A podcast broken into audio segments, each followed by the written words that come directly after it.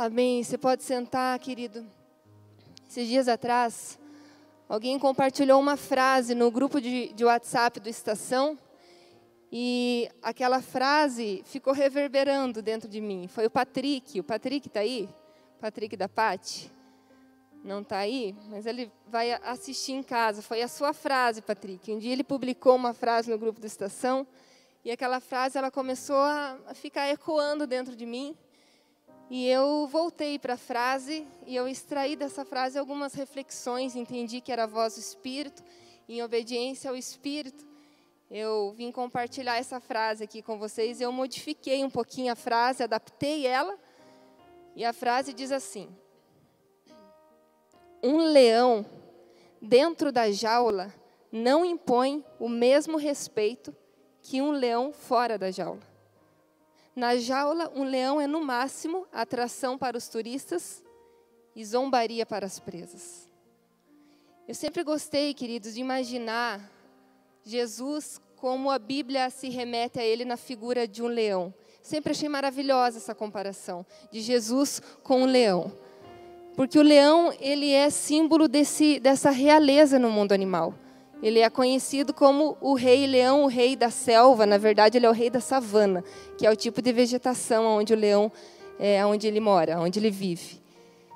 E não é por acaso que o leão é conhecido como rei, porque ele é um dos maiores predadores, ele é um fortíssimo predador, ele é um defensor do seu território e ele tem um rugido que dá para escutar aproximadamente 8 quilômetros o rugido de um leão.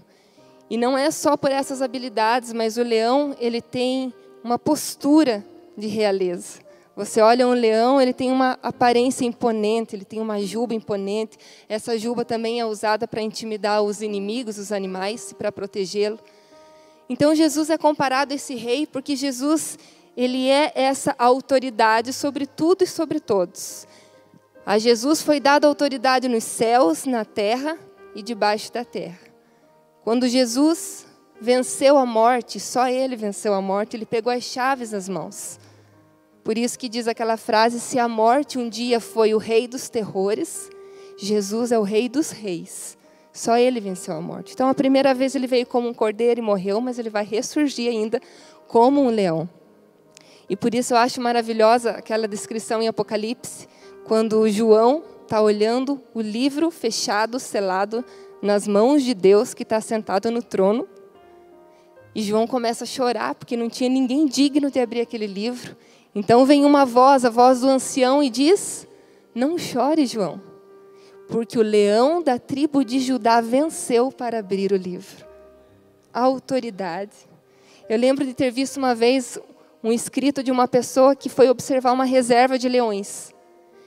E ele estava observando essa reserva e percebeu que os leões eles rolavam as costas pelo chão, eles esfregavam as jubas nos galhos, eles andavam tranquilamente, bebiam despreocupadamente. E ele diz que os leões ali não tinham nada a temer, por isso que eles andavam tranquilos. Bastaria um rugido seu e todos os outros animais iam ser postos para correr. E quando ele estava observando aquela reserva de leões, ele começou a pensar por que, que tantas vezes difamam Jesus, falam sobre Jesus, profanam suas palavras e ele não se defende. Aí o Senhor falou: Porque eu não tenho nada a temer. Ele não precisa se defender porque ele não tem nada a temer. Então, por enquanto, nós não vemos esse leão, mas ele vai ressurgir. E tem uma frase que diz que o produtor ele só sobe no palco depois que a peça acabou. Então, vai chegar um momento que todo olho verá esse leão. Vai chegar o momento que todo mundo vai reconhecer essa autoridade.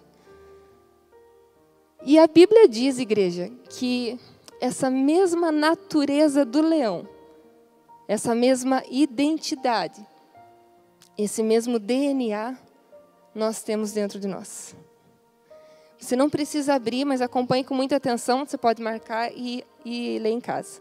2 Pedro, capítulo 1, versículo 4, diz assim: para que pelas suas promessas vocês se tornassem participantes da natureza divina. 1 João 4,14: Nisso sabemos que estamos nele e ele em nós, pois nos deu do seu próprio Espírito. Efésios 2,6: Deus nos ressuscitou com Cristo e com ele nos fez assentar nos lugares celestiais em Cristo Jesus. Nós já estamos assentados nos lugares celestiais em Cristo Jesus. E Apocalipse, capítulo 1, versículo 6 diz: Jesus nos constituiu a cada um de nós reis e sacerdotes para servir a Deus, o nosso Pai. Então nós temos essa mesma natureza, esse reinado dentro de nós. A autoridade que Jesus tem, ele transferiu a nós. Foi isso que Jesus fez quando ele falou para Pedro: Pedro, eu vou dar nas suas mãos a chave do reino dos céus. Só que às vezes nós temos essa identidade de leão, essa realeza dentro de nós, mas nós vivemos muitas vezes como leões enjaulados, como leões dentro de jaulas, com chaves tão poderosas nas mãos. E daí toda essa característica de realeza, igreja, todo esse esse reinado, como no mundo natural, um leão, por maior predador que ele seja, por maior que seja o seu rugido, sua imponência, se esse leão estiver dentro da jaula, ele não impõe o mesmo respeito. Os turistas até vão lá olhar e vão admirar aquele leão, mas lá no fundo acabam sentindo pena. E o que é que um leão, um predador como um leão representa para uma presa, se ele estiver dentro de uma jaula? Não representa nada. Se a presa pudesse falar, ela zombaria do leão. Espiritualmente, quando a nossa vida está em jaulas, quando nós estamos aprisionados, quando a igreja do Senhor ela vive em jaulas, ela também não tem o mesmo respeito. Porque nós não temos impacto, não trazemos impacto, não fornecemos impacto, porque estamos nos movimentando sempre nas mesmas jaulas e nós estamos limitados. As jaulas que eu me refiro não são as circunstâncias da nossa vida, essas situações externas, porque talvez você possa pensar, realmente a minha vida parece uma prisão. Eu estou numa jaula, que eu não faço nada diferente, eu não saio de casa, eu não viajo, eu vivo em casa e nesses dias a gente tem, tem parecido mesmo mais enjaulado por causa da pandemia, né? São tantas restrições. Mas não é desse tipo de circunstâncias que eu me refiro. Não é o seu trabalho que é uma prisão na sua vida. Que às vezes você diz, eu tenho vontade de sair correndo, não aguento trabalhar onde eu trabalho, eu trabalho por dinheiro, meu trabalho parece uma prisão, meu casamento parece uma prisão. Depois que eu casei, eu perdi a liberdade, ou seja, o que for que você traga como circunstância, dizendo ser essa a tua prisão, embora as situações da nossa vida às vezes nos limitam também, mas eu não me refiro a essas jaulas. Porque as piores jaulas da nossa vida, os piores cárceres, eles são invisíveis. Aquelas travas, aqueles bloqueios que nós temos. Sabe quando parece que o freio de mão do carro está puxado e você quer ir, você quer andar, mas está pesado, não sai do lugar. E às vezes nós temos freios de verdade na nossa vida. Tem um estudo, uma vez eu mencionei sobre ele aqui, um estudo de comportamento que fala que na infância nós construímos, quando éramos crianças, personagens por uma questão de sobrevivência. Nós construímos um personagem para nós usarmos aquele personagem para a gente poder se sair bem das situações, sem perceber, inconscientemente. A criança às vezes faz isso. Ela cria mecanismos de defesa por sobrevivência.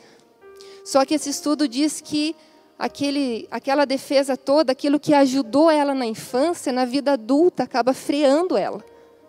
Por isso é tão importante o autoconhecimento, e Jesus faz muito isso conosco. Quando a gente vem para Jesus, ele começa a falar a nosso respeito.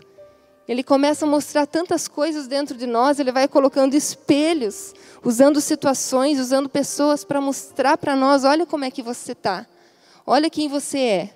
Olha o que você faz, olha a tua reação, tem uma raiz isso. E às vezes nós temos padrões enraizados e nem sabemos que temos, mas esses padrões eles estão no nosso pensamento, estão no nosso comportamento. E às vezes eles geram aprisionamento, geram jaulas na nossa vida. Às vezes é um trauma do passado, uma ferida.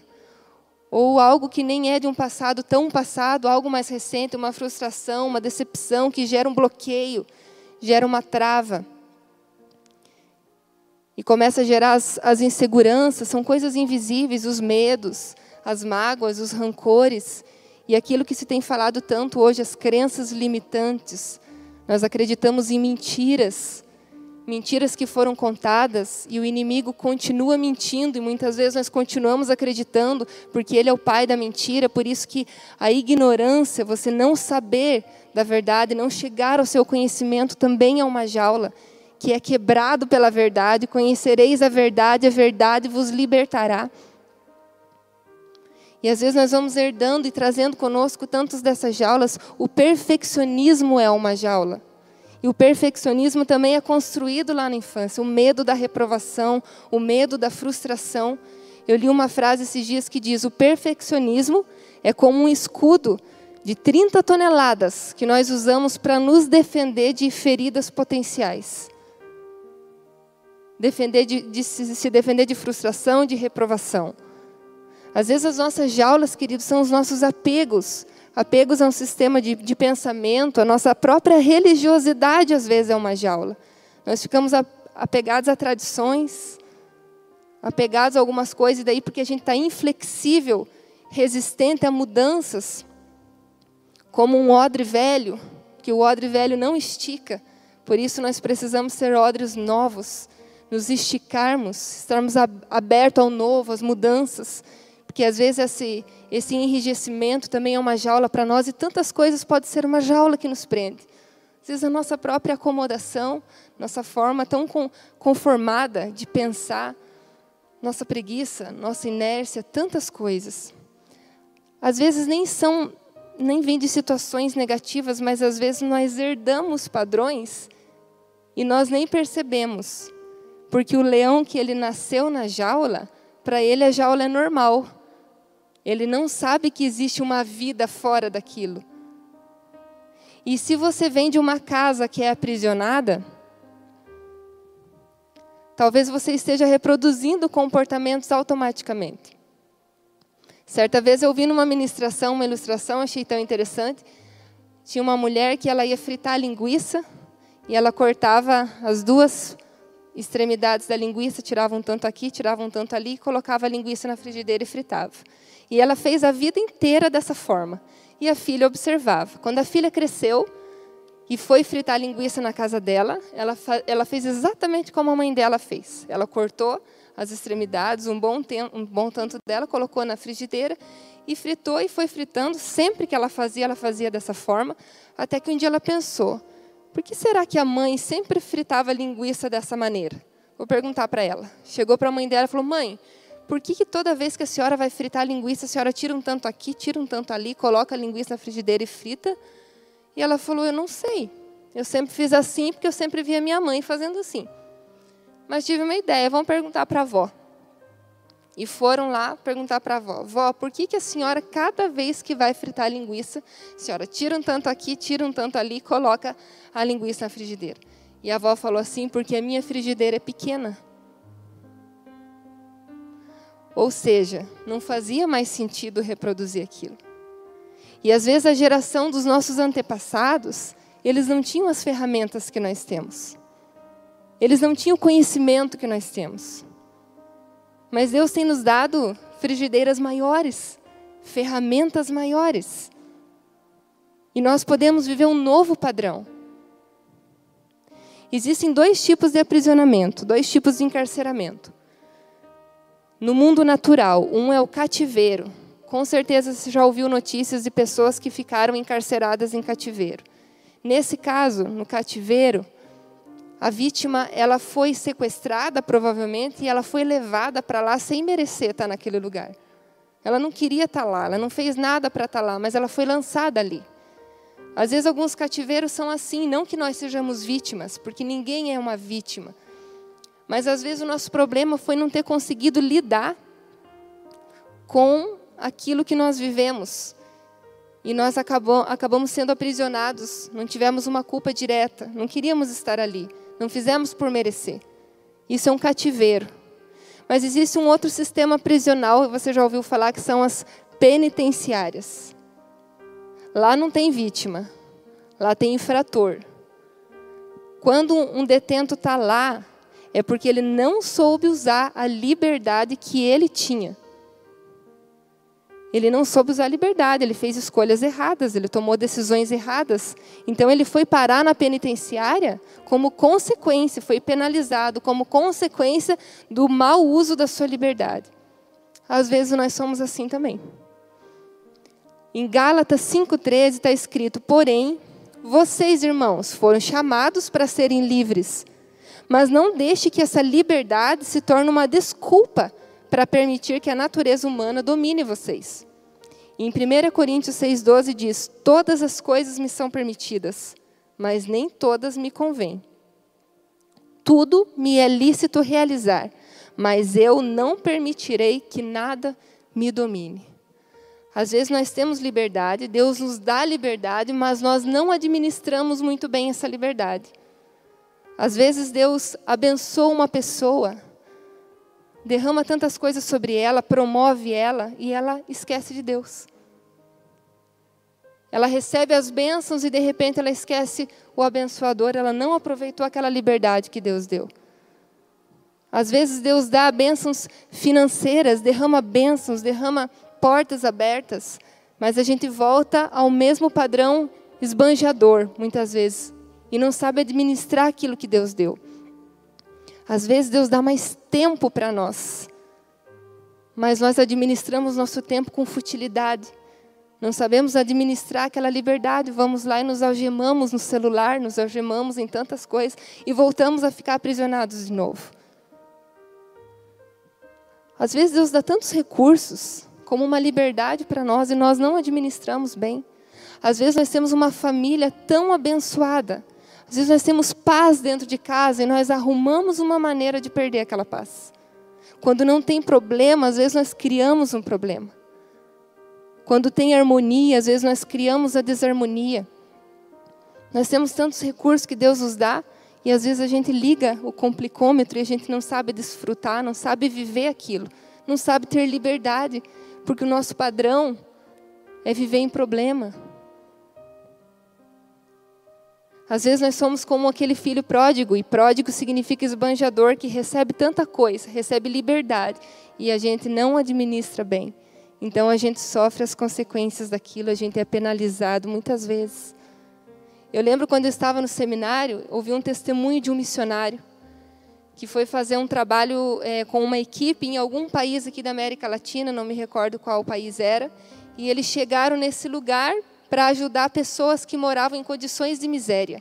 As casas eram realmente miseráveis, eram cobertas por lonas, condições terríveis de vida. E essa equipe construiu em outro lugar casas confortáveis, seguras, de alvenaria. Construíram várias casas e remanejaram essas pessoas para esse lugar. Levaram todas essas pessoas para morar nessas casinhas.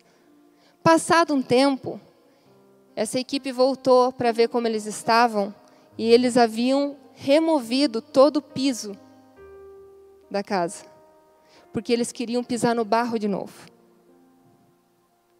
Eles queriam sentir o chão. E às vezes o Senhor, Ele faz tantas coisas por nós, Ele fala conosco, Ele move o nosso coração. Nós falamos, agora vai, olha isso, vivo algo com Deus, mas daqui a pouco, aquele velho padrão já estou pisando no barro de novo. Às vezes não sabemos administrar as coisas que Deus nos dá. Parece aqueles. Eu vi um vídeo de uns leões que ficaram muito tempo em cativeiro. Quando soltaram esses leões, eles não sabiam o que fazer. Procura lá no, no YouTube, você vai encontrar. Eles ficaram perdidos, não sabiam muito para onde ir, como pisar na grama, porque às vezes a liberdade é um aprendizado mesmo. Nós precisamos aprender a sermos livres, a administrar a liberdade que Deus nos dá. Eu aprendo aqui também que todo encarceramento é um grande limitador. Um leão nunca vai desenvolver o seu potencial se ele estiver preso. As jaulas atrapalham o nosso desenvolvimento. Uma vida aprisionada é uma vida com potencial desperdiçado, sem crescimento significativo. Uma vida improdutiva, infrutífera. As jaulas nos impedem de descobrirmos aonde poderíamos chegar nos impede de realizar e de nos sentir realizados. Por isso, uma pessoa aprisionada é uma pessoa frustrada. As jaulas roubam de nós a nossa plenitude. Tem um versículo na palavra que diz, em 2 Pedro 2,19, que diz assim: De quem um homem é vencido, do mesmo se torna escravo. Aquilo que você não vence, vence você aquilo que te domina, seja o que for, um pensamento, um sentimento, uma situação, uma pessoa, uma lembrança, seja o que for, aquilo que te domina te escraviza. Um escravo não cresce, um escravo não desfruta. É só você ver uma pessoa que é viciada em alguma substância, vai ver a vida de escravidão que ela tem. Se você for conversar com alguém, você vai ver como ele fica dependente daquilo e os estragos que aquilo faz na vida dele. Na saúde dele, a saúde fica comprometida, porque todo encarceramento é limitador. A convivência fica comprometida. As finanças ficam comprometidas. Aquilo que você não vence, vence você. Aquilo que te domina, te escraviza. Por isso, queridos, mais uma coisa que nós podemos aprender não podemos deixar que as jaulas se transformem em um lar para nós. Porque às vezes é confortável morar na jaula. Às vezes chega a ser confortável fazer as coisas sempre do mesmo jeito. Porque mudar padrões mexe com a nossa zona de conforto. Toda mudança é incômoda. Toda mudança é desconfortável, requer esforço, requer disciplina, requer empenho. Toda mudança é desafiadora. E às vezes mexe com o nosso padrão de sermos conformados com situações. Não, eu sou assim mesmo. Eu já tentei mudar, eu não consigo mudar. Não, fulano é assim, minha vida é assim, minha família é assim. Deixa assim. Tá bom assim. Às vezes para um leão, morar numa jaula traz um certo conforto nesses lugares onde não tem maus tratos, onde eles são cuidados dentro do, do normal. É um certo conforto, porque o leão ele vai viver tudo igual todo dia. Ele vai receber comida, vai receber no mesmo horário todo dia, vai receber água fresca, água limpa, vai poder dormir sem perigo. Só que continua sendo jaula. E Jesus, ele não veio tornar a nossa jaula mais confortável.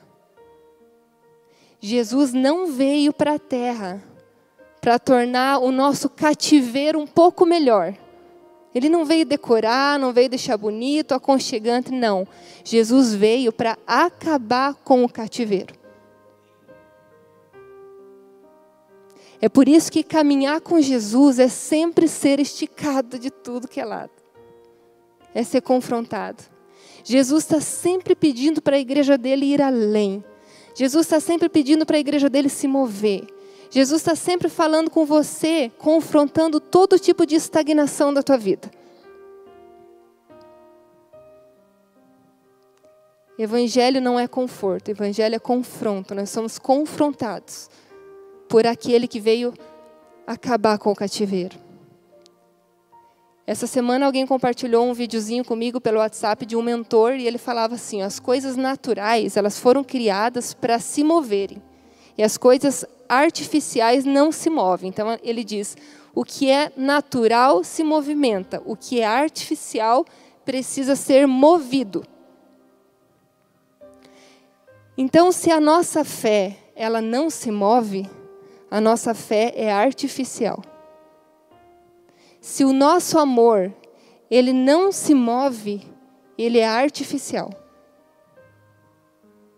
Se a igreja não se move, ela é artificial, o que seria um erro terrível, porque a igreja é chamada de organismo vivo, corpo.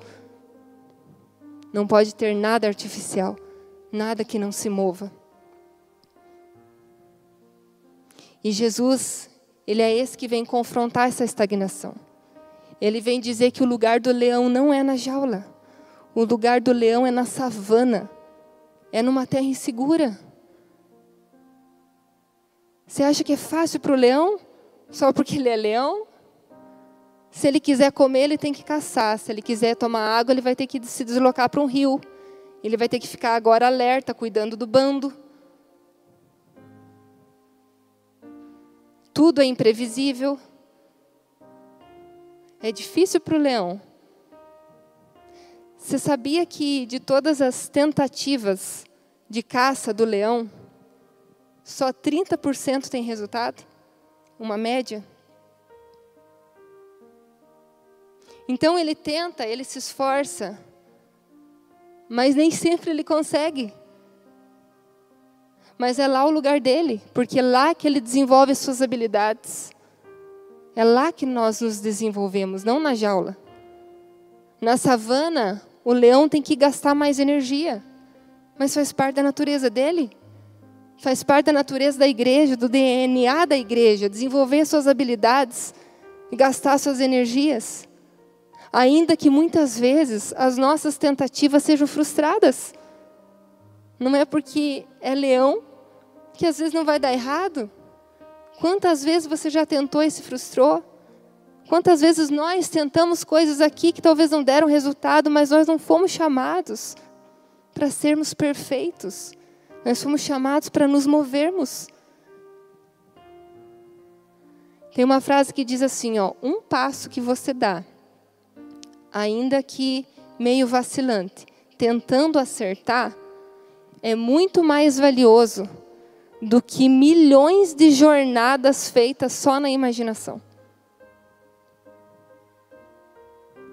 As tentativas, os movimentos que fazemos tentando acertar, são muito mais preciosos do que milhões e milhões e milhões de planos que ficam só na nossa mente. Eu sei que nós precisamos cuidar com a nossa impulsividade, não é sair aí fazendo o que dá na cabeça. A gente precisa usar o nosso discernimento. Mas quando nós falamos em cumprir a agenda de Deus, como nós ouvimos dias atrás, cumprir a agenda de Deus, nem sempre nós vamos ter clareza.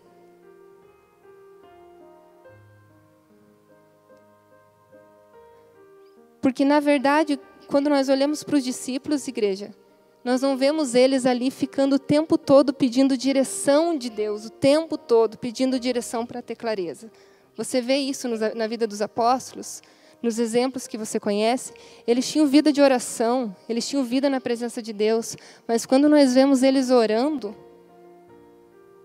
eles estão orando pedindo coragem para cumprir uma agenda que já foi dada. A agenda de Deus está aqui, ó. A palavra de Deus é a agenda de Deus. Existem direções específicas que Deus vai nos dar mas na, na maior parte nós só precisamos de coragem para cumprir uma agenda que nós já temos. E você vai ver os discípulos orando assim em Atos capítulo 4, versículo 29 e 30. Olha como eles oravam.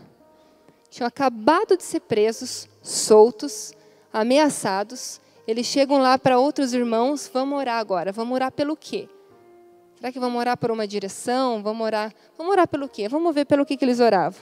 Agora, pois, ó Senhor, olha para as ameaças e concede aos teus servos que falem a tua palavra com coragem.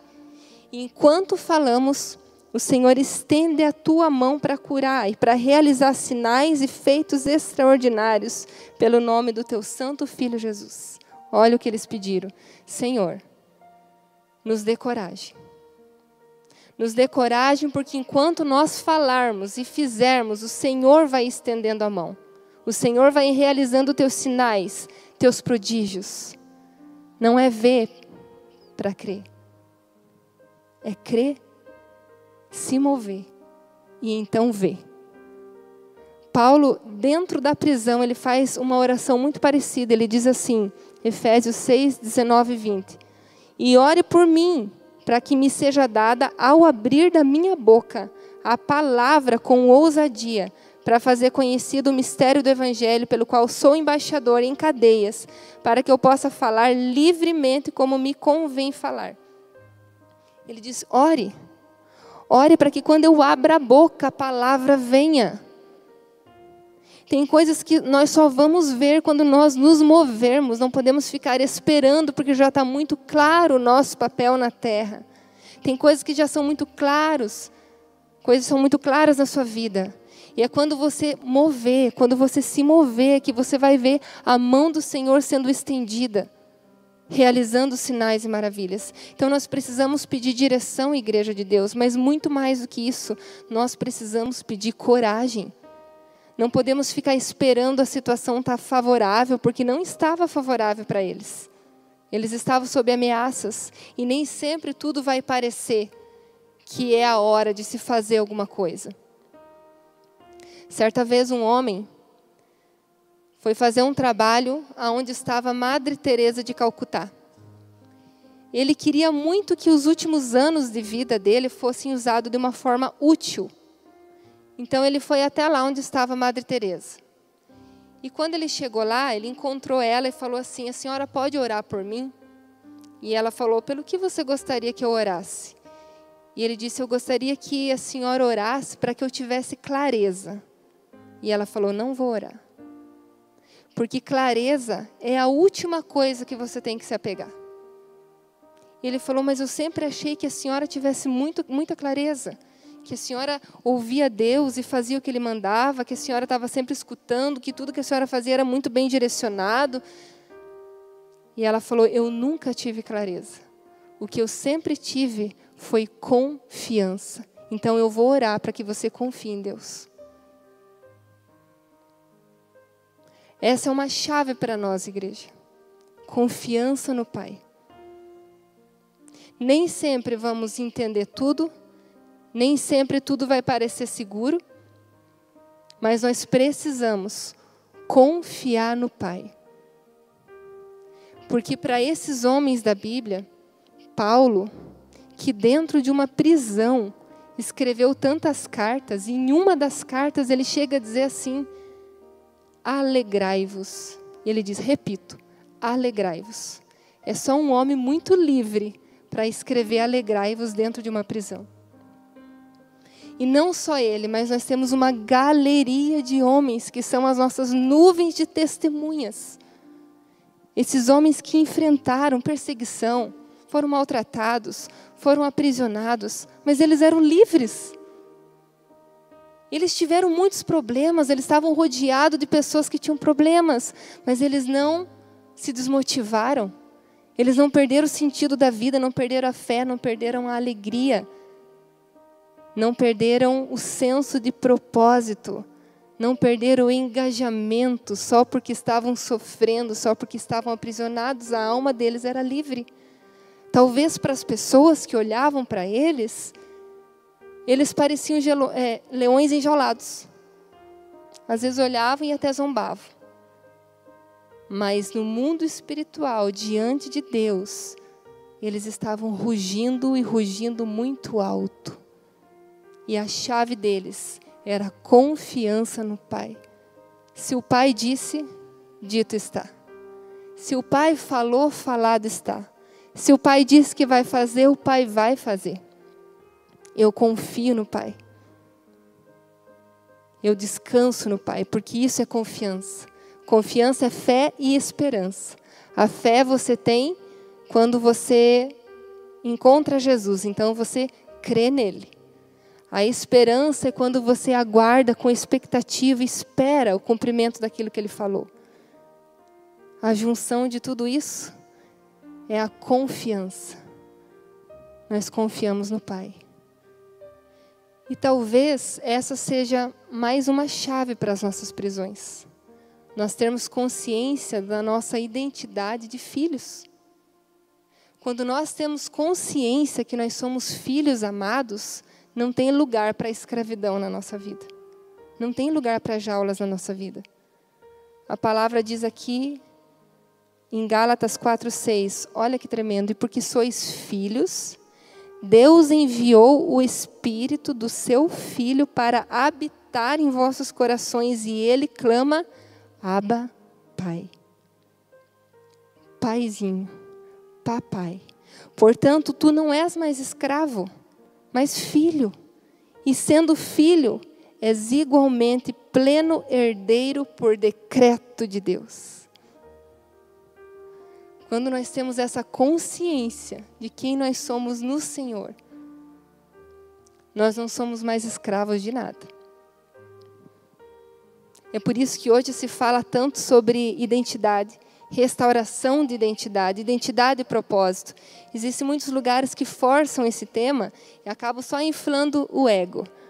Mas não é esse o caso. O Senhor fala para nós nos lembrarmos que somos filhos, porque isso nos desacorrenta quando nós nos lembramos. Se você tem consciência que você é filho, se você realmente tem consciência, então você tem consciência do teu DNA. Eu imagino que você já assistiu o desenho Rei Leão. Esse desenho nós podemos extrair lições maravilhosas dele. Uma vez eu citei isso num culto joia rara.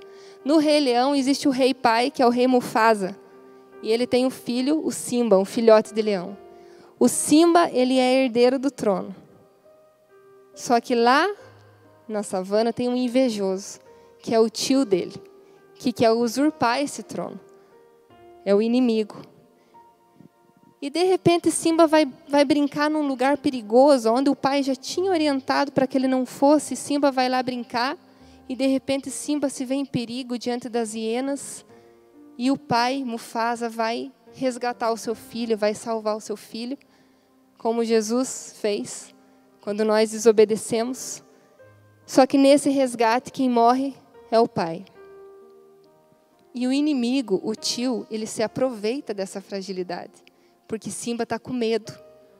E o tio chega e fala: Você viu o que você fez? Viu o que você fez com seu pai? Seu pai morreu por tua causa. Olha quem você é. Exatamente como o inimigo faz na nossa vida para nos colocar em jaulas em jaulas de culpa, de intimidação, de vergonha. E ele começa a acusar Simba e dá um conselho: foge, como ele faz para nós também. Se esconde como ele faz para nós também, fica escondido. E Simba foge. E depois que Simba foge, ele encontra dois amigos lá que ficaram amigos dele por interesse a princípio, né, para que não fossem comidos por ele, não se tornassem presa. Então eles começam a ensinar outros hábitos para o leão. E Simba começa ali a se alimentar de coisas que não diz respeito à sua natureza como nós fazemos muitas vezes quando nós estamos no lugar onde nós não deveríamos estar. Nós ficamos nos alimentando de outras vozes, de outras coisas. E quando Simba está lá tendo essa vida, chega um macaco, como se fosse um profeta. E o macaco chega para Simba e diz assim: Tem um reino te esperando. E Simba não quer dar muito ouvidos, então o macaco diz assim: Vai lá no rio. O teu pai está lá. Lá no rio. E Simba vai lá no rio. E quando ele olha no rio, ele já havia crescido, não era mais um filhote. Ele olha no, no rio e ele vê o aspecto de um leão. E ele lembra do pai. Quando ele olha para si mesmo e vê o pai, então ele dá um rugido e desperta o leão que havia dentro dele. Quando nós temos essa consciência, fomos feitos à imagem e semelhança do Criador. Jesus, o próprio leão da tribo de Judá, ele habita dentro de nós. Quando eu tenho essa consciência, eu também desperto o leão que está dentro de mim. Você também desperta o leão que está dentro de você. E Simba volta nessa consciência para o mesmo lugar, ele é reposicionado. E agora aqueles que o intimidaram estão sendo acuados. Soltar o leão não significa soltar a fera que está dentro de você. Não significa devorar as pessoas, porque nós já sabemos que se tiver carne e osso não é inimigo. Soltar o leão diz respeito ao que herdamos dele: governo, reinado, autoridade, chaves para tirarmos outros da prisão. Há muito trabalho a ser feito, há muita coisa a ser vivida, e quanto mais uma igreja se move, mais livre ela é. Quanto mais você se move, mais livre você é. Ontem eu tive uma experiência maravilhosa com Deus lá em casa. De um momento que eu, eu fiquei só o Isaac e eu em casa, o Theo não estava, nem a Isabela.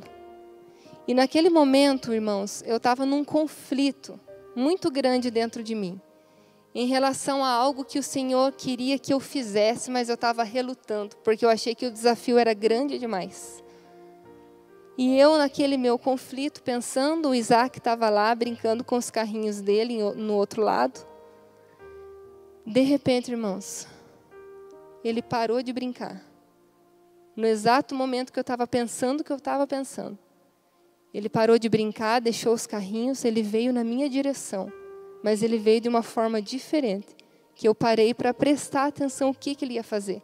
Porque ele veio me olhando nos olhos, disfarçado, assim, muito diferente. Eu fiquei olhando, ele chegou perto de mim. Eu me abaixei, ele me abraçou e falou no meu ouvido: Desperta, desperta. Na hora eu achei que eu não estava ouvindo o que eu estava ouvindo. Eu falei: O que foi, filho? Você está falando mais perto, mais perto. Ele repetiu, me abraçando no meu ouvido: Desperta, desperta. Depois ele voltou e falou: Ah, lembra, mamãe, daquela música Desperta, Desperta? Nem estava ouvindo essa música na hora, nós nem temos ouvido para dizer que ele aprendeu, ele tem só três aninhos. Mas a forma como ele se dirigiu e falou aquilo. Irmãos, eu fiquei arrepiada até a minha nuca. Eu fiquei toda arrepiada. Foi uma experiência tão forte com a voz de Deus, mas eu entendi que não era só para mim. Eu entendi que é o Senhor dizendo para a igreja dele, é o Senhor dizendo para você: desperta, desperta.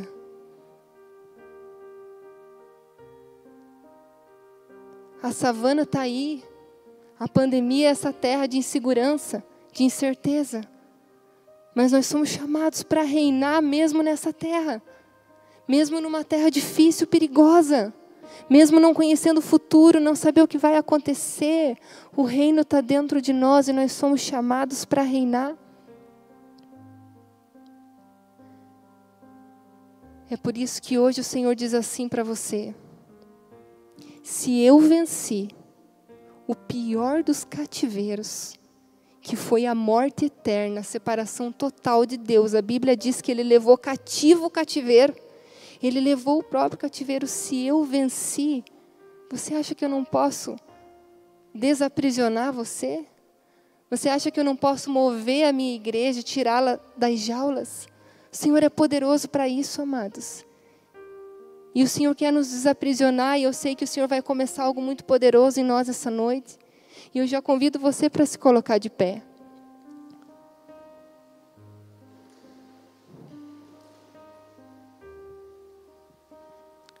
Se o Filho do Homem vos libertar, verdadeiramente sereis livres.